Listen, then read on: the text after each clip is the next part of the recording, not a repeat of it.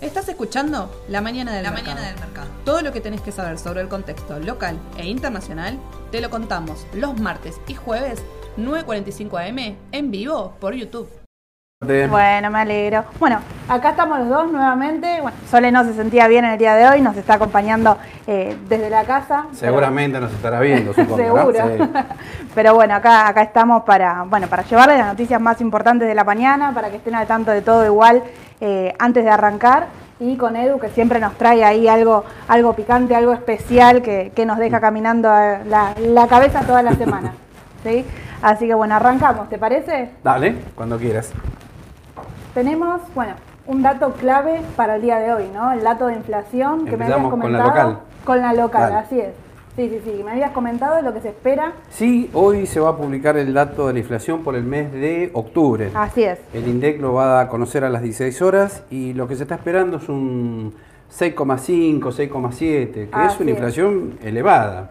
Claro, Eh, bueno, recordemos la anterior fue el 6,2%, Claro. pero bueno, de todas formas estos aumentos continuos eh, hacen que el proyectado anual ya sea superior al 100%, Sí. ¿no?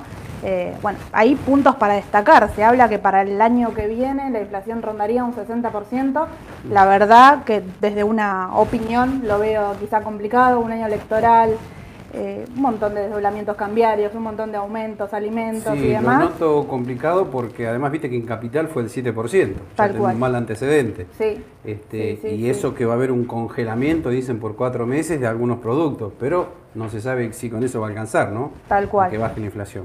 Sí, sí, sí. Bueno, y ahí tenemos, llevándolo ¿no? al panorama del mercado, tanto los bonos SER como los bonos duales, que me comentabas directamente eh, el aumento, ¿no? Que estuvo más que nada en la, en la parte corta de la eh, curva. por eso le decimos que es importante este dato de inflación debido a que puede impactar en los bonos con SER. Los bonos con SER, si uno mira las distintos tipos que hay, series, los únicos que están subiendo son los cortos, por ejemplo el TX23.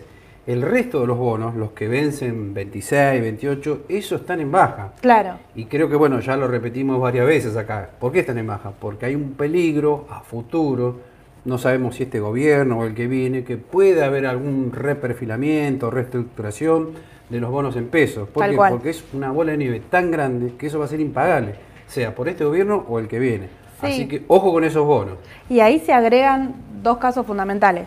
Uno, que las licitaciones nuevas, bueno, hablando también del canje que hubo anterior, se proyectan directamente a junio con los bonos duales, que ahí se, se engrosa, digamos, el endeudamiento para junio-julio del 2023.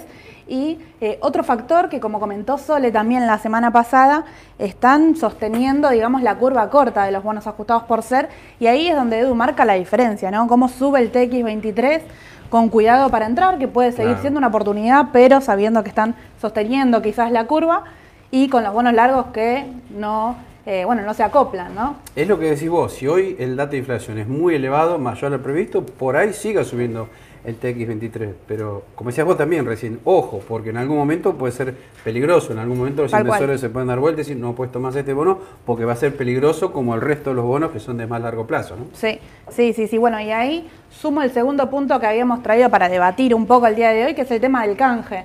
¿no? Conocimos el resultado el viernes de la semana pasada, que como comentó, como comentamos también la semana pasada, se esperaba eh, arriba de un 60%, porque el 60% de lo publicado estaba en manos públicas, Claro. puntualmente. Y lo que obtuvo es un 61,4% de éxito, digamos, en este canje en donde, recordamos, ofrecían únicamente bonos duales. Eh, todo el resto que estaba en manos privadas se estimó que aparentemente no, no gustó. No gustó y por eso algunos dicen el dólar estuvo más pedido, el dólar MEP, por Sí. lo menos, porque el que no entró se pasó a dólar, ¿no? Quisieron dolarizarse al no entrar en este tipo de bonos, con lo cual dejó un sabor medio agridulce, porque Sí. los que entraron fueron los entes que pertenecen al Estado, ¿no? Tal cual, tal cual. Por ejemplo, con lo cual, bueno, vamos a ver la próxima cómo viene, ¿no? Sí, a ver, y sin entrar y con un leve ascenso, te diría yo, en lo que es el, el dólar MEP, ¿no? Porque es un dólar que está bastante tranquilo todavía, por debajo de los 300, eh, con un canje no tan exitoso, quizás esto puede que se dispare un poco más, ¿no? Sí, diste la clave porque acá también, en lo que es el dólar MEP, varias veces dijimos que cuando llegaba a 300, 305, el dólar MEP ahí tocaba un techo y se paraba, ¿no? Ya vamos casi tres meses que esto sucede. Pero Sí. bueno, como decís vos también, si hay malas noticias en los próximos canjes, hay que ver si el dólar aguanta en este valor también. Ojo a, a tener en cuenta ese tema.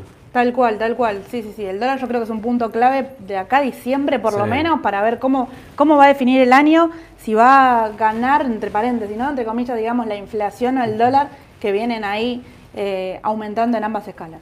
El tema, bueno, particular, un punto para IPF, ¿no? Sí, que la nombramos varias veces acá, Sí. ¿no? Creo que no sé si de agosto la nombramos. Tal cual, tal cual. La nombramos acá de- desde los 3 dólares puntualmente. Sí. Ahora, bueno, Edu nos trajo el, el gráfico para, para señalizar y marcamos primero un acontecimiento particular, digamos, que hubo con Vaca Muerta, que eh, aparentemente va todo en orden con este acuerdo con Brasil para finalizar el gasoducto y poder exportarle ahí de esa forma energía, ¿no? Sería un Sí. punto a favor y un punto muy importante que estaban teniendo en cuenta, bueno, para poder eh, continuar vendiendo la, la energía al, al país vecino, ¿no? Sí.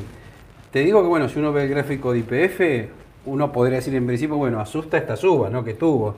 Pero ¿qué pasa? El papel, como dijimos, en 3 dólares, 3 dólares 50 estaba muy barato, teniendo en cuenta lo que estuvo hace 10, 15 años atrás. Llegó a valer, no sé si 40 dólares. Bueno, acá en el gráfico creo que no lo vemos, porque hay más para atrás, ¿no? No lo vemos, no lo vemos. Pero ahí vemos el máximo en 12 dólares directamente. Claro, suba pero bueno, grandísima. con lo- el balance que trajo junio y el que presentó ahora en septiembre, eh, da para empezar que es un papel que sigue eh, subvaluado, ¿no? Con lo cual tiene mucho recorrido todavía. O sea que para nosotros hay que seguir apostando IPF, lo fundamental ayuda mucho. Eh, y bueno, desde lo técnico vemos que también, si bien tuvo una corrección desde 8.50 a 7.50 aproximadamente, Creo que tuvo que ver con los rumores, que algunos decían que el balance no venía muy bien, el del tercer trimestre. Pero bueno, eh, analizándolo así profundamente, vemos que sí, vino muy bien, así que seguimos apostando a IPF. Perfecto, perfecto. Sí, sí, sí. Y ahí el soporte clave en 8.40, 8.60 aproximadamente. Eh, bueno, tocó 7.30, llegó, sobrepasó, volvió a subir, así que yo creo que eh, va muy bien, va sólida. Habría que ver, como vos decís, cómo continúa. Y me sumo a IPF, Transportadora del Sur también, que viene de forma muy similar. Y si llega a pasar valores claves, tiene un gap muy interesante también Sí, para ir a eh, buscar. Fíjate que ahora que estamos hablando de las energéticas, ahora que terminaron casi todos los balances de septiembre, creo que faltan los bancos, lo mejor pasó por las energéticas. Y ahí podemos decir que los mejores trimestrales, o sea, el periodo que va de julio a septiembre, lo mejor pasó por Pampa y PF. Tal Esos son los mejores balances que vi del tercer trimestre. Sí. Y acá traje, mira, para, para nombrarte lo- los números de cómo fueron los balances de Vino Mirgor, Vino Comercial del Plata, eh, Vino San Miguel también, que sé que es del panel general, tiene poco volumen, pero bueno, muchos ahí cada tanto lo consultan. Eh, lo que es Mirgor, reportó ganancias de eh, 1.544 millones, comparado con 3.386 millones. Es decir, que Sí. vino por la mitad de a comparación del año anterior. Sí. Yo creo que lo que fue el panel Es- líder es una de las que decepcionó, ¿no? Sí, decepcionó. Igualmente, hablando con los clientes, que a algunos les gusta mucho Mirgor, es muy difícil a veces de analizar Mirgor y varios papeles. ¿Por qué? Porque tenemos el componente de diferencia de cambio, el Sí. ajuste por inflación, cómo juega el tema de costos. eh, es medio complejo a veces analizarlo, pero en principio podemos decir que sí, no gustó tanto, ¿no? No gustó, Por bueno, eso el papel se estancó un poquito ahora. Tal cual, estos números los presentó ayer, así que hoy en el mercado durante la rueda vamos a ver cómo reacciona eh, Miguel ya teniendo en cuenta esta noticia, ¿no? Sí. Y el tema de comercial del plata, es así, vino, vino muy bien, reportó 2.741 millones y en el trimestre anterior 1.523 millones. Así que ya sería casi el doble del trimestre anterior, así que vino muy bien y se espera que continúe, bueno, aumentando un poquito más, ¿no? Sí. Eh, Después- te comento algo Sí. antes de terminar con el gráfico de IPF, eh, para que vean todos. Eh, esta, uy, perdón. Ahí, Ahí estamos, está. Bueno, lo quería recalcar. Esta es la media de 200 ruedas, esta línea roja. Generalmente cuando un papel cotiza por arriba de esa línea roja, lo que está queriendo decir es que está en tendencia alcista de mediano a largo plazo, ¿no? Después tenemos otras medias que las ven acá, la línea verde y la línea roja. También la respetó bastante bien. Hoy, otra vez, ahí está. Ahí estamos. Y bueno, ahí salió al alza, con lo cual eso demuestra también que el papel está en clara tendencia alcista de corto y de mediano plazo. Tal o cual. sea que los indicadores técnicos lucen muy bien para el ADR y IPF. Y además recomiendo siempre para el que le gusta el análisis técnico hacerlo sobre los gráficos en dólares, no el de pesos, porque bueno, queda desvirtuado siempre por el tema del tipo de cambio, ¿no? Sí, y ahí te agrego, hablando del panorama energético que consultaban también la semana pasada, el tema de Vista. Vista ayer sobrepasó el máximo anterior de, ya lo tengo, nosotros mandamos el, gráfico y las alertas, eh, 14,39. Perdón, 14,28 el máximo y en ese momento había llegado a 14,39. Que aparentemente es un sector que continúa, no solo en Argentina, sino en el resto del mundo, ¿no? Exactamente, sí, es cierto lo que decís, y me olvidé yo también, los papeles que vemos con tendencia alcista por gráficos, IPF, Pampa y Vista. Tal cual, tal cual. Y acá, mira, ya podemos, te diría, pasar a lo que es el panorama internacional, porque para ver cómo está reaccionando el mercado con este dato tan positivo que nos agarró en el medio del vivo de la semana pasada, eh, bueno, un interanual de 7,7 que Estados Unidos no tenía ya hace bastante tiempo, que de todas formas siguen apuntando ¿no? a este 2% anual que ellos comentan, pero el mercado reaccionó de forma positiva. Sí, sí, para mí la semana pasada fue clave con el tema de la tasa de interés porque me pareció que el mercado nadie esperaba una inflación baja de ese tipo, ¿no? Eh, recordemos que, bueno, por el mes de octubre, Sí. la inflación eh, eh, volátil, no, sin componentes volátiles, fue del 0,30, cuando en meses anteriores venía del 0,60, 0,40, 0,60. Se notó por primera vez una especie de desaceleración de la inflación minorista en Estados Unidos. Por eso el mercado pegó un salto bastante fuerte Tal cuando cual. se conoció ese dato. Y ahí, como vos decís, me parece que era algo que no se esperaba puntualmente, algo que el mercado lo tomó de sorpresa. Y hay una encuesta eh, de forma oficial, la encuesta de, es el, el ánimo, digamos, de los inversores de ver eh, qué se piensa, qué se espera, cómo va a subir la tasa en el- la, la suba que sigue, que sería diciembre directamente, Sí. que venía arrasando el 0,75%, no había dudas de que iba a subir eso. Y el mismo día en el cual se confirma el dato de inflación, pasa a superar un 80% al 0,5%. ¿sí? Ahí quiere, demuestra puntualmente el ánimo de los inversores, como ya directamente, eh, bueno, opinaban los principales analistas que van a bajar el ritmo de, de suba, ¿no? De la Exacto, inflación, de exacto. las tasas, perdón. Tenés razón porque algo parecido están diciendo en investing.com, que la recomiendo a todos para aquellos que les gustan los mercados, las noticias de primera hora. Bueno, en Investing estaban diciendo también que una funcionaria de la Fed, no recuerdo ahora bien el nombre, eh, Sí, yo- yo me los traje, mirá. dijo que bueno, ojo que por ahí los tipos de interés no haya que subirlos como veníamos, así que el mercado, los traders están apostando que quizás no sea 75 puntos básicos la próxima suba, sino de 50 puntos Sí. básicos. Y lo bueno es que recién está para el mes que viene. Así que el mercado Claro. estaría, bueno, en teoría trabajando con esta especulación de que por el momento debería ser 0,50. Claro, y además, para el año que viene, para el 2023, se espera una subida de 50 puntos y a partir de ahí quizás no suba más la tasa de interés. Habría Por verlo. eso el mercado se está comportando como lo está haciendo ahora, ¿no? Sí. O sea, vemos que los fundamentales están diciendo, bueno, ojo, está la posibilidad que esté pronto a acabarse estas subas en los tipos de interés, así como venía aplicando la Fed, que aplicó tres veces un 75 puntos básicos, Sí, creo que fue así. así es. Mira, y acá te, te sumo los nombres. Brainard, que es la vicepresidenta de la FED, dijo puntualmente lo que señaló Edu, estima una próxima eh, que reduciría el ritmo de aumentos de la tasa. Y a eso se lo suma Harker, que es el presidente de Filadelfia, apuntando exactamente lo mismo. Son los dos primeros que salieron a hablar y salió uno de la vereda de enfrente, digamos, que es Wallet, que él apunta que esto, el mercado está tomando el festejo anticipado y debería continuar con aumentos de las tasas. Bueno, pero el mercado siempre se anticipa. Tal cual. Recordemos que el mercado empezó a bajar en enero de este año cuando ya se empezó a insinuar que los precios estaban aumentando de forma veloz, que había empezado a aumentar el petróleo, los granos. Bueno, el mercado en enero justo, antes que empiecen con la primer suba de los tipos de interés, ahí ya empezó a bajar. Así que muchos creen ahora que podría darse el efecto inverso, ¿no? Ojo, es una probabilidad, no sabemos si va a ocurrir así, ¿no? Pero es para tenerlo en cuenta a la hora si uno, por ejemplo, está invertido, no está invertido en el mercado de Estados Unidos, está 100% líquido, bueno, habría que plantearse la posibilidad ya de entrar con algo por las dudas, ¿no? Por supuesto, y acá, mira, trajimos puntualmente para verlo, eh, ese es el S&P, que es el principal gráfico, principal índice, perdón, de Estados Unidos, en donde se ve que está ahí nomás de la media de 200. Yo creo que es un valor clave, no sé qué Sí. opinas vos, Edu. Opino lo mismo, porque viste, nombramos que la media de 200 ruedas es un indicador clave. Algunos lo llaman como la cruz de la muerte, inclusive, porque cuando corta para abajo es la señal que entramos en un proceso severo de tendencia bajista. Bueno, Ahora estaríamos al revés. Está la posibilidad que lo vaya a buscar y hay que ver si lo supera, ¿no? Tal no creo cual. que lo hagan, no sé si lo va a hacer en el corto plazo, ¿no? Mira, y en el corto plazo lo que son los principales indicadores se estaría dando con que podría descansar un poco. Más que nada, bueno, tuvo dos ruedas de 5, 4%, 5%, que es muchísimo para los índices. Pero bueno, ya veíamos en un pre positivo, el Nasdaq arriba del 1% antes de, de arrancar con el vivo. Eh, está ahí, mira, la, la media 200 está 401,50 Ujú. aproximadamente. Y hoy está 398 el S&P, que me parece que está, está, está en puntos claves. Si superó 380 sin ningún Como tipo de los chicos, está a problema. caramelo.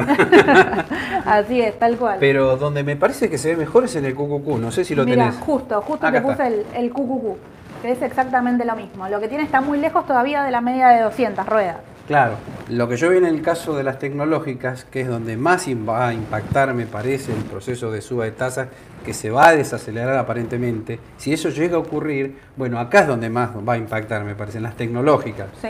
Y lo que veía que por indicadores técnicos tenemos MACD, que ya dio señal de compra.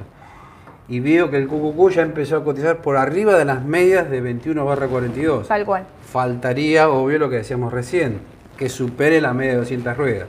Que supere la media de 200 y ese cruce de oro, ¿no? Que se conoce como el cruce entre la media de, de 21 y 45 y demás, eh, para ver si continúa con, Sí. con la tendencia. Y viste Todavía, que algunos a ver, también sigue siendo dicen- tendencia bajista, sí. Sí, ojo, claro, está la tendencia bajista a largo plazo. Lo que vemos, la posibilidad que eso pueda ser abortado en algún momento. Por ahora tenemos dos indicadores buenos que nos están diciendo podríamos estar comprados. El MACD y las medias de 21 barra 42 en el caso de las tecnológicas, ¿no? Y además otra cosa, no sé si te llama la atención, es una especie de piso redondeado que estamos Sí. viendo también. Sí, Con lo sí, cual esto te podría estar indicando que estamos cerca del piso, ¿no? Hay que ver, bueno, si empezamos a subir ahora. Bueno, y el aumento después de la inflación, me decías la semana pasada que fue igual al aumento del eh, hace dos años, ¿no? Abril aproximadamente, del 2021, Sí, 2020, sí, sí. eh, medio de la pandemia. Sí, Sí, así sí. que habría que ver si esto es señal de recuperación y cómo continúa. Yo creo que es clave cuando salga a hablar la Fed puntualmente, cuando salga a hablar Powell, sí, si bien los principales miembros están hablando, no es lo mismo, sabemos que no tienen el mismo eh, alcance con el mercado. Claro. Y el miércoles tenemos dato de viviendas minoristas, que también, si los datos continúan siendo buenos, el desempleo continúa siendo eh, malo en relación a, a como fue la semana pasada, bueno, todo podría indicar que el mercado se encaminaría a una recuperación tecnológica, podríamos Sí, decir, ¿no? Esperemos que sí. Vamos a ver. Vamos a ver. Y acá, bueno, de forma particular tenemos a Amazon, ¿no? Que me comentabas nuevamente otra Ah, empresa que se suma a los despidos. Sí, sí, algo llamativo. A mí me llamó la atención, porque primero fue Twitter, escuchamos que iba a despedir, no sé si 11.000 empleados. Sí. Después salió Meta también, ¿no? Va a despedir 10.000.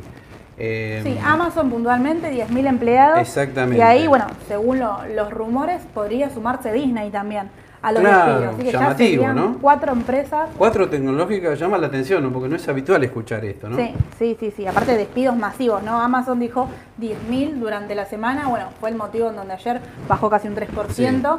eh, y fue una de las que más subió, igual también con el tema de la inflación. ¿no? Exacto. Venía de un balance negativo, de bajar bastante. Con el dato de inflación subió muchísimo. Y ahora esto que le pega directamente. Sí, sí, sí. Sí, eso habría que verlo. Y para continuar, el tema de los balances,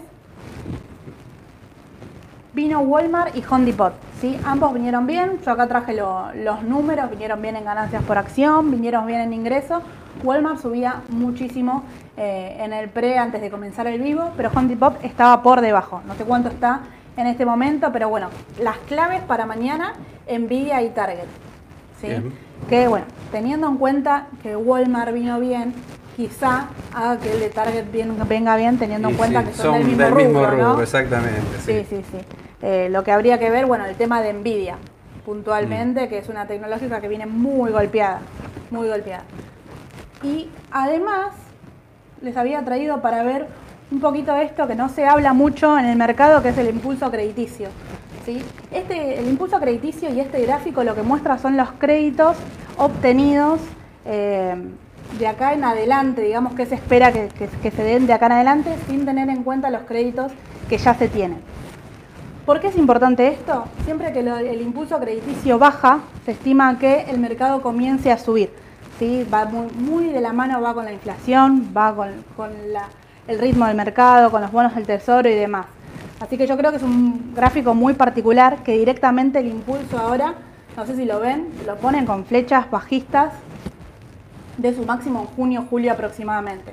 Así que es un punto interesante para tener en cuenta porque sumándole que el dato de inflación fue bueno y el impulso crediticio está queriendo ser negativo, yo creo que son datos bastante fuertes Sí. como para decir, bueno, el mercado podría continuar con este ascenso que está teniendo, ¿no? Sí, sí, esperemos que sí. Sí, así que acá, bueno, volvemos a lo que son lo- los gráficos del exterior y comenzamos con, con un par de consultas que me llaman un poco la atención. El tema de IPF nuevamente, eh, que nos dicen, a ver, eh, si hay razones que suba porque el petróleo baje, ¿sí? Puntualmente. Y yo creo que va con un poco lo que habías comentado, ¿no? El tema de los balances. Sí, el tema de IPF es muy particular, no funciona igual que Exxon, que Petrobras. Acá hay otro tema. Cuando a principios de año empezó a subir el petróleo, IPF no subió además. Está bastante estanca- estancada y los números no eran tan buenos de balance. Sí. Y ahora se da un proceso inverso. El petróleo empieza a bajar, por lo menos de los máximos, y IPF empieza a subir. Creo en parte porque están mostrando un mejor resultado operativo, hay buenas noticias por el, te- ah, el tema de vaca muerta, así que es distinta la cosa, me parece. Pasa por otro lado, pero no, no podemos compararlo con otros papeles petroleros de afuera, me parece. Perfecto, perfecto. Sí, yo creo que también eh, el tema del aumento de las inversiones, ¿no? De forma constante, eh, vaca muerta, IPF, litio, son todos proyectos que crecieron. acciones. Recompra de acciones, todo lo que hizo que la empresa crezca puntualmente, Claro. que como vos decís estaba retrasada, siempre pasa en el mercado, ¿no? Que hay un, se busca el sector que está retrasado, esperando para, bueno, tratar de ver la- las subas Mm, anteriores que sí. tuvieron, ahora se habla mucho del sector financiero también, con este aumento y demás, bueno, yo creo que IPF tiene que ver un poco con esto. Acá, con toda esta lateralización, el petróleo estaba subiendo. Exactamente, claro. claro. ¿sí? Así que yo creo que ese es un punto eh, clave como para justificar ¿no? Esta, la, la consulta que nos hacían. Y después, bueno, mira, me consultan sobre Meta, justo. Después del derrape que tuvo, dice, eh, ¿qué se espera de acá en adelante? Y está complicado, si uno lo ve por gráfico o cómo está la empresa, parece que el proceso este que están, estaban insinuando, la reconversión de la empresa, bueno, parece que va a llevar mucho tiempo más, por eso hacen que, bueno, tenga mm, poco beneficio la empresa, necesite recortar gastos, por eso, bueno, ahora van a reducir personal lamentablemente, así que va a haber que esperarle un tiempo importante Sí. a Meta para que vuelva a despegar. Sí, y además de sus principales empresas, se destaca la continua inversión que están haciendo, que a ver, eh, yo creo que comparándola con IPF, por más que sean empresas del mismo rubro, el tema de que inviertan capital, para algunas empresas puede ser pérdida, ¿no? Ellos están apostando a Metaplatform, que sería una plataforma de acá 5, 10 años puntualmente. Eh, que es un poquito lo que le pasaba a Tesla también, Claro. ¿no? Con el tema del aumento de las inversiones, que tiene el personal demasiado alto y demás. Bueno, tiene que ver con, la- con que le apuntan a la tecnología del futuro. Sí, ¿no? los resultados no los vamos a ver ahora en el corto plazo, ni, ni el año que viene probablemente. Tal Así que cual. por eso haya que pegar bastante más ahí con la acción de Meta. Sí, sí, sí, sí. Y están haciendo, están haciendo cambios, pero se ve cambios chiquitos, ¿no? Bueno, aparentemente se va a agregar la, lo que es la, una curiosidad, digamos, la encuesta del WhatsApp. Mm. No sé si lo, lo viste, Edu. Eh, bueno, van a implementar eso. Es algo nuevo, pero es algo que ya se hace en Twitter, ya se hace en Telegram, eh, se hace en Instagram también, son todos puntuales de, de Facebook. Que bueno, no, no estaría implementando una novedad, pero aunque sea los... eh, a ver, los usuarios están presentando cambios, ¿no? Claro. Y me consultan también por Coinbase. Sí, directamente, Uh, bueno, por la caída que tuvieron complicado, las claro. criptomonedas. Claro, las criptomonedas, bueno, hoy estuvimos hablando del tema de las criptomonedas, vienen en baja lamentablemente, todo por el problemita este que tuvo una casa mm, que se dedica a comercializar eh, criptomonedas, Sí. que es FTX. FTX, así es. Claro, es su competidora Binance, bueno, no está en la misma situación, pero ¿qué pasa? Esta empresa, bueno, se quedó sin liquidez, no pudo afrontar los retiros y bueno, eso impactó negativamente en FTX, que bueno, está en quiebra, hay que Está decirlo. en quiebra, ¿no? así es. Y- Entonces le, le- le afecta a Coinbase también esto, ¿no? A Tal todas cual. las empresas del sector, ¿no? Todas las empresas relacionadas, porque le afecta mucho al, al humor, te diría yo, ¿no? A la confianza que se le tiene al sector puntualmente, todo lo que se opera con el mercado, GBTC, ETE, Coinbase, Marathon, eh, así que ahí directamente le arrasó con todas. Claro. Muchos están diciendo que, bueno, ya tocó el piso y demás, pero Sí, yo te pero digo que también lo decían con el Bitcoin en 20 mil dólares, Tal venía cual. de caer de 60 mil dólares. Y bueno, no, tenía un piso sólido, sólido, pero apenas ya empezó el rumor, el Bitcoin perforó los 20 mil dólares, Sí. lo vamos a tener debajo de los 17 mil, o sea, no sé si es momento ahora de comprar criptomonedas, ¿no? Deberían subir ahora si la tasa de interés por ahí encuentra un techo, porque a veces está relacionado Sí. con el proceso de las tasas de interés, pero esta vez no sé si va a funcionar, porque hay noticias podríamos- de peso en el sector. Claro, y podríamos decir quizá que apaciguó un poco la, eh, la caída, que podría haber sido mucho más abrupta esta, eh, a ver, este aumento de, de la inflación, que fue menos y demás, yo creo que podría ser mucho más abrupta la caída de las criptos. Sí. Sí, así que quizá eso, eh, bueno, es un punto para tener en cuenta, ¿no? Y consultan también, bueno, el tema de los bancos argentinos. Uh, que, qué bueno, tema. Justamente Ese faltan es los tema. Primero que faltan los balances. Además, no se esperan grandes números y si vienen con ganancias van a ser bastante discretas. Y no nos olvidemos la gran tenencia de títulos que tienen los bancos, Sí. ¿no? Yo creo que esa es la clave. Esa es la clave por algo si uno mira los ADR de los bancos, Galicia, Macro, Francés, están todos con cierta tendencia a la baja o lateralizando en el mejor de los casos. Así Sí. que no sé si son convenientes los bancos ahora para invertir, ¿no? Por Sí. algo están bastante quedados. Tal cual, tal cual. Ahí co- comparto con vos. Considero que es el momento de- del sector energético. Sí. Sí. Si bien, a ver, siempre es temor invertir con un 100% de aumento, 200% en IPF puntualmente, yo creo que el gráfico habla por sí solo. Si bien fue un 100%, tuvo un leve descanso, pero lo tuvo y eh, está muy lejos de lo que se espera para el año que viene directamente, que es alrededor de 17 dólares, y de unos máximos cortos que son ahí 12 dólares con 50. Yo ayer lo estaba viendo que podría llegar con ciertos descansos, ¿no? Pensando en un mediano a largo plazo, teniendo en cuenta que el, año que viene es electoral. Claro, sí, ojo, tocaste un buen tema, porque además cuando uno ve que el Merval en dólares está muy bajo, uno también apuesta al año que viene en este caso, y a- ya hablo a nivel general del Merval en dólares, ¿no? Sí. Llegó a estar en enero de 2018 1.800 dólares, y ahora anda cerca de los 480, o sea, recorrido a nivel Merval en dólares hay mucho por delante. Tal cual. Y me parece, para el que va a invertir ahora en el Merval, la gran apuesta es el año que viene.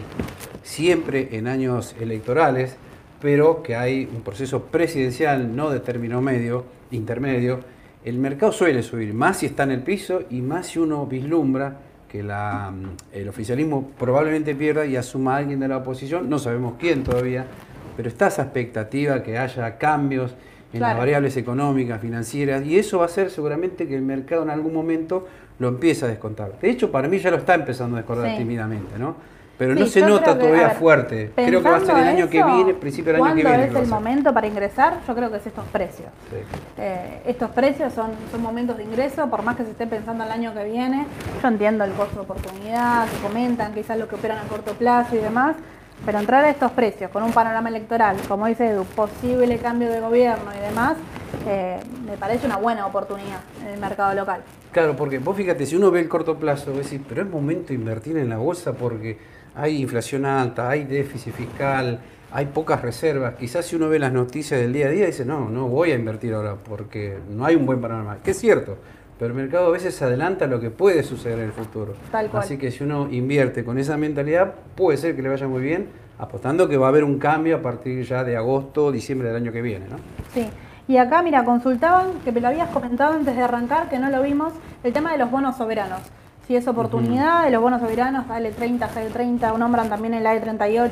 Sí, no lo nombramos los bonos en Sí. dólares, porque a diferencia de los bonos con ser, están en distinta, mm, diría, onda los, los bonos en dólares. Y el AL30D es el que más se está notando, porque viene subiendo cuando tocó piso en 17, 18 dólares, y si ayer no cerró en 21, le pego en el palo, mira. Y además está mostrando indicadores técnicos que están pronunciando un cambio de tendencia en este bono. Ojo, los bonos en dólares sí tienen una faceta distinta a los bonos con ser. Para mí, desde el punto de vista técnico, están en tendencia al alza. Y más ahora, si uno ve que la Fed no va a subir ya tanto los tipos de interés, eso impacta, me parecen los bonos de todos los países del Sí, mundo, ¿no? no solo Argentina. Sí, sí, sí, ahí me comparto totalmente, yo creo que se suma eso. Además, habíamos mostrado un gráfico que era muy llamativo, cómo las crisis directamente de los bonos mostraba que estaban en precios de default, digamos, Sí. pero no tiene ningún tipo de vencimiento corto. Yo creo que es algo a destacar también, ¿no?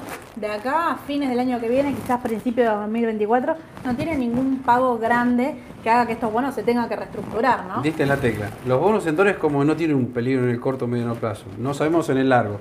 Pero lo que sí están complicados son los bonos con ser. Tal cual.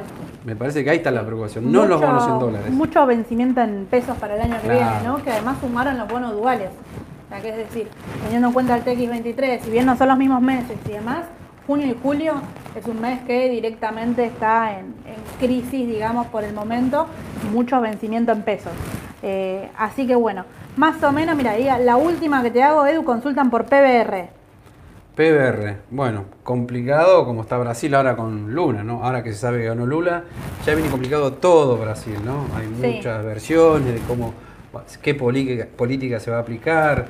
Además, Petrobras siempre, viste, hay intervencionismo con el tema del precio del gasoil, así que mm, está complicada PBR. Sí, Además, sí, cada vez que llega a 16 dólares, se pincha PBR. Si vos lo ves a lo largo de los años, es como que tiene un fuerte techo ahí, ¿no? Ahora debe andar en, no sé si en los 10, 12 dólares, ¿no?